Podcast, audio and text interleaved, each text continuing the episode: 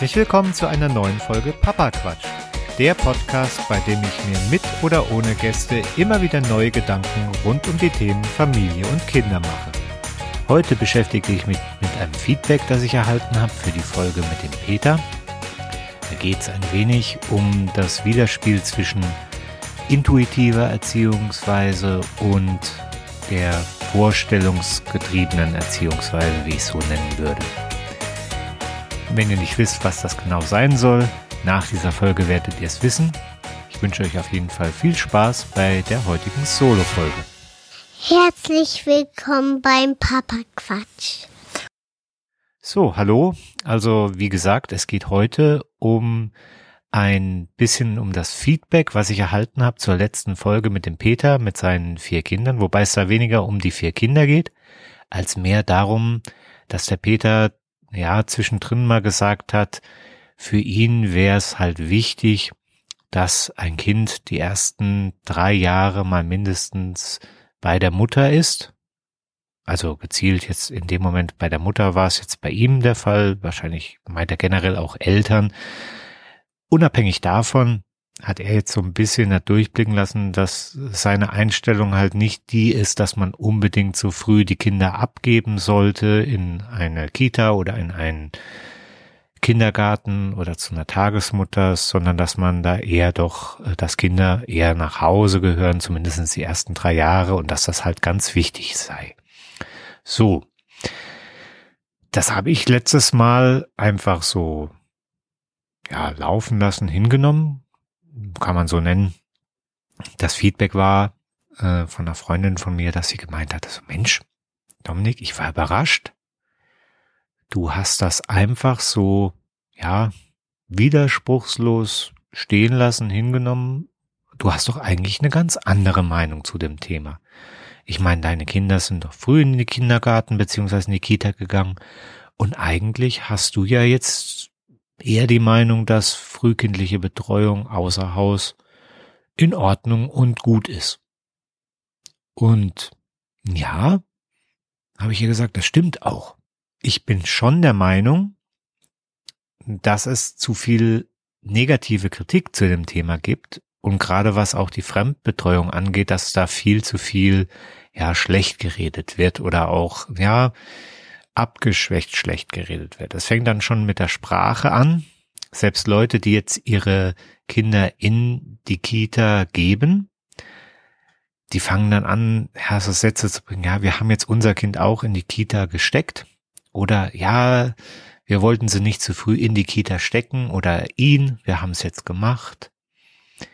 Dann wird weitergemacht mit dem Tonus so, ja, wir, wir holen es ja früh ab. Also es ist ja nicht so, dass es zu viele Stunden in der Fremdbetreuung verbringt.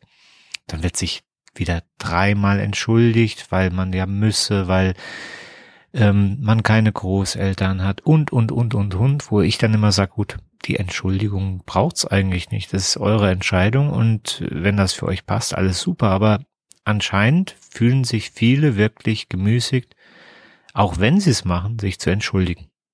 Ja, dann gibt's auch noch den, natürlich den Spiegel von außen.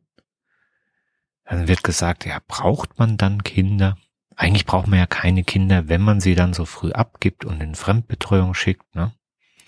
Oder jetzt auch in Corona ganz beliebt war so dieser Ausspruch, Mensch, ach, die Leute ertragen ihre Kinder nicht mehr zu Hause, andere sollen die Erziehung für sie übernehmen und so weiter und so fort. Politisch wird da das Gegenteil eigentlich gefördert von diesem Thema. Also es, es werden Kitas ausgebaut, es wird werden Zuschüsse gezahlt, es wird geguckt, dass jeder einen Rechtsanspruch auf einen Betreuungsplatz hat. Ja, aber äh, gesellschaftlich geht's dann eher genau die entgegengesetzte Richtung. Also nicht, dass man, dass es die Leute nicht nutzen, weil es gibt viele, die es nutzen. Das habe ich auch schon in einer anderen Folge gesagt, ja. Aber es wird trotzdem immer so ein bisschen, also jetzt gerade in Deutschland so ein bisschen verteufelt und ja, so immer so mit Zwischensätzen dagegen gearbeitet, getreten. Und selbst, wie gesagt, die Leute, die es selber machen, haben da, ja, fühlen sich gemüßigt, sich zu rechtfertigen oder sind selber nicht ganz überzeugt, entschuldigen sich und so weiter und so fort. Gut, das stimmt auch alles. Also diese ganze Situation und ich finde das wie gesagt auch nicht gut. Ja, dass, dass da so, ja, das Ganze so in eine Richtung, ja, vertreten, dokumentiert, wie auch immer wird. Aber warum sage ich dann nicht in so einer Folge wie der letzten dann in dem Moment meine Meinung, die eher gegenläufig war, richtig? Wenn jemand das anders sieht und gehe da jetzt nicht in die Diskussion. Also zum einen ging es ja in dem Moment nicht um das Thema äh, Kita Kiga, sondern es ging dann wirklich um das Thema, ja, wir haben ein paar mehr Kinder, wie haben wir das gewuppt und ja, wie gesagt, äh, war ja auch ein Rückblick, war eine andere Zeit, wo es eben noch, noch nicht mal so das Thema war, dass es da großartig frühkindliche Betreuung in dieser Form, wie es heute gibt, gab. Das zum einen. Aber es liegt auch inzwischen ein bisschen daran, wie ich mich selbst beziehungsweise mein Erziehungsansatz inzwischen verstehe und entwickelt habe. Jetzt, wie gesagt, die Freundin sagt, Mensch, ich kenne doch deine Einstellungen und so, die waren doch anders, was ist denn da? Und ja, in dem Zusammenhang hat sie ja recht, ich habe da eine andere Einstellung, aber der Umgang damit ist ein anderer inzwischen. Das kann ich auch jetzt auf, das, auf die Erziehung generell beziehen. Zu Beginn, beziehungsweise bevor wir Kinder hatten, da habe ich auch noch irgendwie so ein bisschen so ein One-Size-Fits-All-Ansatz gefahren. Also so nach dem Motto, wenn man nur konsequent seinen vorab festgesetzten Plan verfolgt, dann läuft die Sache auch schon in den gewünschten Bahnen, die man dann so vorhat. Ja, also dann schläft das Kind so wie eine Eins, ja, macht mal eine Geschichte, Augen zu, wupp, läuft alles super, schläft durch, ähm, hat nur die besten Manieren, isst alles, ähm, schmeißt nicht mit Essen und so weiter und so fort, ja. Also die ganzen Vorstellungen, die man so vorab hatte, wenn man das nur alles nach einem gewissen Schema, das man sich selber aussucht oder was man gut findet, macht, dann funktioniert das. Gut, wenn man jetzt aber dann die Kinder hat, dann merkt man, dass es eben nicht nur die eigenen Bahnen gibt, sondern so eher so vier. Das sind zum einen die eigenen Bahnen, klar, die eigenen Vorstellungen, die man hat. Dann gibt es noch die der Partnerin oder wenn man jetzt aus der Mutterperspektive, dann gibt es halt noch den Partner. Ähm, dann die des Umfelds. In dem Moment Umfeld meine ich jetzt nicht jetzt nur die Großeltern, Nachbarn oder sonst was. Da kann man ja sagen, das ist eigentlich scheißegal, was die so erzählen, das interessiert mich nicht. Sondern ich meine dann eher so Sachen wie, ähm, wenn ich jetzt ein Gehalt oder beide jeweils ein Gehalt haben, was eigentlich komplett ausreicht für alles und man eigentlich nur noch arbeitet, weil man daran Spaß hat und jetzt gar keine finanziellen Zwänge hat, dann ist man natürlich, das ist auch Umfeld, das ist dann Umstand, das ist dann, wie man, wie man mit Dingen umgehen kann, weil man dann halt anders damit umgehen kann und kann dann sagen, gut, ne, Romans, äh, eine Nanny zu oder du bleibst ganz zu Hause oder er bleibt ganz zu Hause oder wie auch immer, ja. Und wenn man das möchte, kann man das dann auch machen. Aber das, wie gesagt, das ist halt so, was ich unter Umfeld verstehe was auch noch ein Faktor ist. Und dann gibt's noch den letzten, vierten, wichtigsten Faktor, das ist das Kind. So. Und alle vier bilden jetzt so ein komplexes Zusammenspiel, weil ja das eine das andere bedingt. Und man kann natürlich versuchen, einfach seinen eigenen dogmatischen Stiefel und seine Vorstellungen dann so durchzuziehen. Und manche haben damit auch Erfolg. Ja, weil es zufällig einfach alles passt. Wenn jetzt zum Beispiel der Partner den gleichen Ansatz hat wie ich und dann zufällig passt, wie gesagt, auch das Umfeld. Wie gesagt, ja, ähm, er verdient gut, dann hat er zufällig eine Frau, die sowieso eigentlich die ganze Zeit gedacht hat, Mensch, ich würde gerne zu Hause sein, drei Kinder kriegen, Mutter sein und einen ganzen Tag Kuchen backen und basteln. Hat schon mal zwei Sachen, die passen. Er will das, sie will das und das Umfeld in dem Moment äh, passt auch, weil er das Geld dafür hat, um das dann quasi zu verwirklichen. Dann haben wir schon mal drei Faktoren, die zusammenspielen. Drei von vier, schon super. Und wenn dann noch das Kind zufällig genau den passenden Charakter oder auch das, äh, ja, die passenden Voraussetzungen für genau dieses Modell mitbringt, dann, dann ist alles super. Und dann kann man oder dann verfallen auch viele der Illusion, den einzig wahren Weg zu gehen. Und manche sind dann sogar so überzeugt, dass sie daraus eine Bewegung machen und Bücher schreiben und jedem erzählen, dass das, wie sie es machen, eigentlich das einzig Richtige ist. Nur so funktioniert Familienleben. So. Dann lehne ich mich jetzt aber mal ein bisschen so weit raus, dass ich sage, das ist eben nicht die Regel, sondern die meisten haben eben keine vier harmonisch zusammenspielende Teilung, äh, äh, Teile in der Gleichung. Ja, und dann ist die Frage, was macht man dann? Man kann dann zwei Möglichkeiten hat man dann. Man kann entweder sagen, okay, mit dem Kopf durch die Wand, den eigenen Stiefel durchdrücken, komme was wohl. Dann diskutiert man halt abendelang über das richtige Erziehungsmodell mit der Partnerin. Und wenn man mit der Partnerin einig ist, dann diskutiert man oder wirkt auf das Kind ein, dass das unbedingt das so machen muss, wie man das sich jetzt so vorstellt und so weiter und so fort. Ist die eine Möglichkeit. Oder, und wie gesagt, es kann auch funktionieren, ja. Manchmal entstehen ja auch unter Druck Diamanten, sagt man ja, ne? Aber ich glaube, die Wahrscheinlichkeit ist nicht ganz so groß. Aber gut, lassen wir es mal so stehen. Und die zweite Möglichkeit ist, man passt sich in einem gewissen Maße an und justiert seine eigenen Vorstellungen ein wenig an der Realität entlang, die einem dann so in dem Moment gegeben wird. Ja? Und wichtig ist dann auch noch zu sehen, dass dieses ganze Konzept, was ich jetzt da erläutert habe, wie gesagt, dass es dieses, äh, die, die, diese Möglichkeit gibt, Glück zu haben und alles passt einander und die Rädchen greifen einander und einmal Pech, es funktioniert nicht alles dann, dass das Ganze dynamisch ist und kein statisches Modell. Das heißt, man kann auch im Zweifelsfall beides haben. Zum Beispiel, dass in einem Bereich alle Rädchen ineinander greifen und im anderen Stelle hakt das komplett.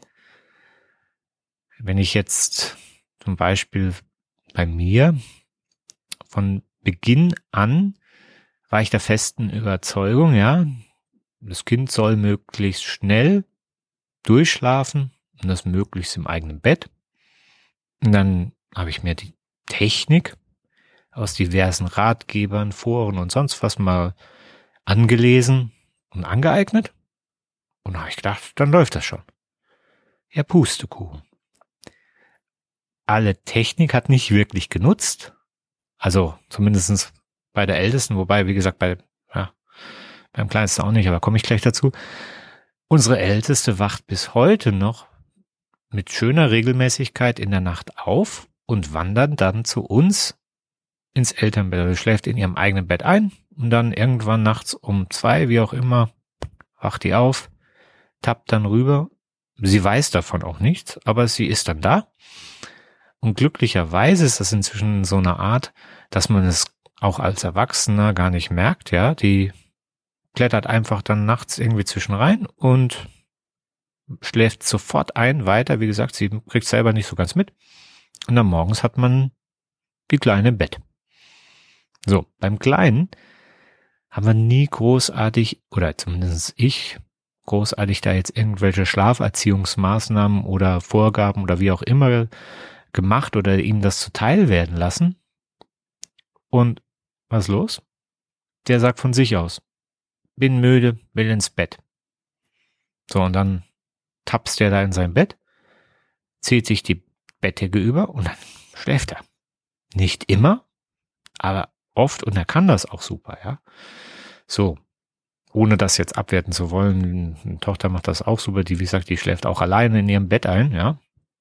Aber das nächtliche Aufwachen ist einfach so ein Ritual, das drin. So, und jetzt ist es, sind das beides Beispiele dafür, dass der äußere Einfluss auf eine gewisse veranlagte Vorliebe dann doch irgendwie beschränkt ist. Und jetzt beim Thema Kita, wo wir dann bei der Fremdbetreuung sind, da war es dann wieder so, dass bei uns alle Rädchen ineinander gegriffen haben. Da waren wir uns einig, okay, wir, wenn wir einen Kita-Platz kriegen, dann nutzen wir den, ja, dann gehen sie in den Kindergarten. Die Kinder waren komplett unproblematisch bei der Eingewöhnung. Da war nichts mit großartig Schmerz und Trennungsschmerz und Heulerei und ich will nicht hier bleiben oder sonst was, und die haben da einfach Spaß gehabt, sind da gerne gegangen, wir hatten ein gutes Gefühl, die hatten ein gutes Gefühl, alles super. Ja. Es hätte aber halt eben auch anders laufen können. Da hat dann in dem Moment das Rädchen alles bei uns ineinander gegriffen. Ich hätte auf die Idee kommen können, Mensch, ich kann Kita-Eingewöhnungsratgeber schreiben, weil das so locker und easy war. Ne? Aber wie gesagt, das hat halt wahrscheinlich dann nur funktioniert, weil unsere Kinder und wir und das ganze Konstrukt halt so funktioniert hat. Ja, wenn das jetzt irgendwelche richtig schlimmen Erzieherinnen gewesen wären, dann vielleicht wäre es dann auch anders gelaufen, ja. Und und das ist halt sowas, wo, wo man, wo man halt nicht drinsteckt. Es hätte halt komplett anders laufen können, wenn unsere Kinder vielleicht auch anders ausgeprägt gewesen wären. Ja, da darf man den Faktor nicht unterschätzen. Und jetzt habe ich da diese Beispiele gebracht, jetzt habe ich viel geredet.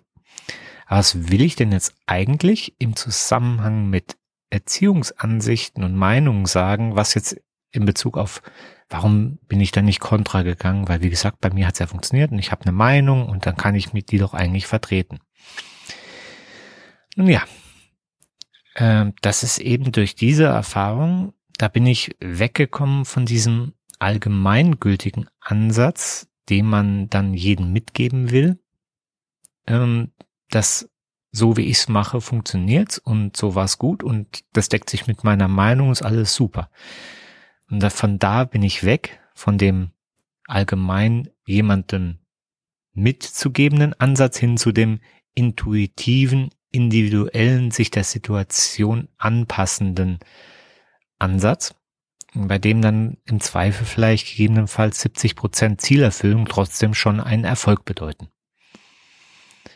Und diese Denke gibt mir dann auch die Möglichkeit, eine gegenläufige Erziehungsmeinung besser zu tolerieren, solange sie halt nicht auf mich beziehungsweise auf meine Art einen direkten Einfluss hat oder haben will. Also wenn jetzt jemand dann sagt, so wie du das machst, geht gar nicht, das müssen wir anders machen. Und wenn du das so machst, dann werden deine Kinder komplett gestört und du hast, wirst keine Bindung zu denen haben, sowas. Also diese, diese Klassiker, die ich am Eingangs beschrieben habe, was da von außen kommt, ja, natürlich, da gehe ich dagegen.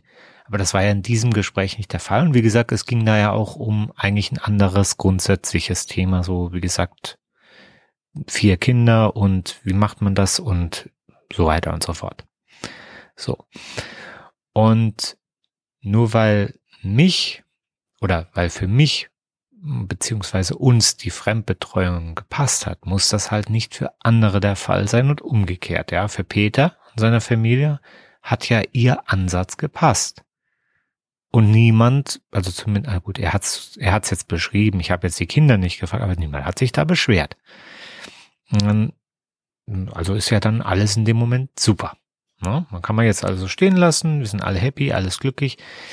Naja, gut, nee, da würde ich dann doch noch was so abschließend sagen. Ne? Ich würde mir nämlich an dieser Stelle dann schon doch noch was wünschen, auch wenn ich jetzt sage, man soll nicht anderen eine Meinung oder einen Stil überstülpen, aber ich würde mir doch was wünschen, was vielleicht allen ein wenig hilft oder ein bisschen voranbringt. Und es ist erstens, dass man den eigenen Ansatz eben nicht als allgemeingültig und heilsbringend ansieht und in der Folge andere Modelle verteufelt. Ja, also wie gesagt, ich kann, kann damit vollkommen gut leben, wenn jemand dann sagt, okay, ähm, ich behalte drei Jahre zu Hause. Gut. Einschränkungen bestätigen die Regel. Äh, ich habe ja schon mal von dem einen Kindergeburtstag erzählt, wo das ein bisschen ausgeufert ist, aber ich gehe mal davon aus, das ist dann ein Einzelfall. Ja, gut. Wer das hören will, äh, Kindergeburtstag, Papa quatscht mal anhören. Schlimm. Gut, aber wie gesagt, grundsätzlich kann man sagen, wenn man das eben nicht macht, andere Modelle zu verteufeln, dann ist das okay, ja.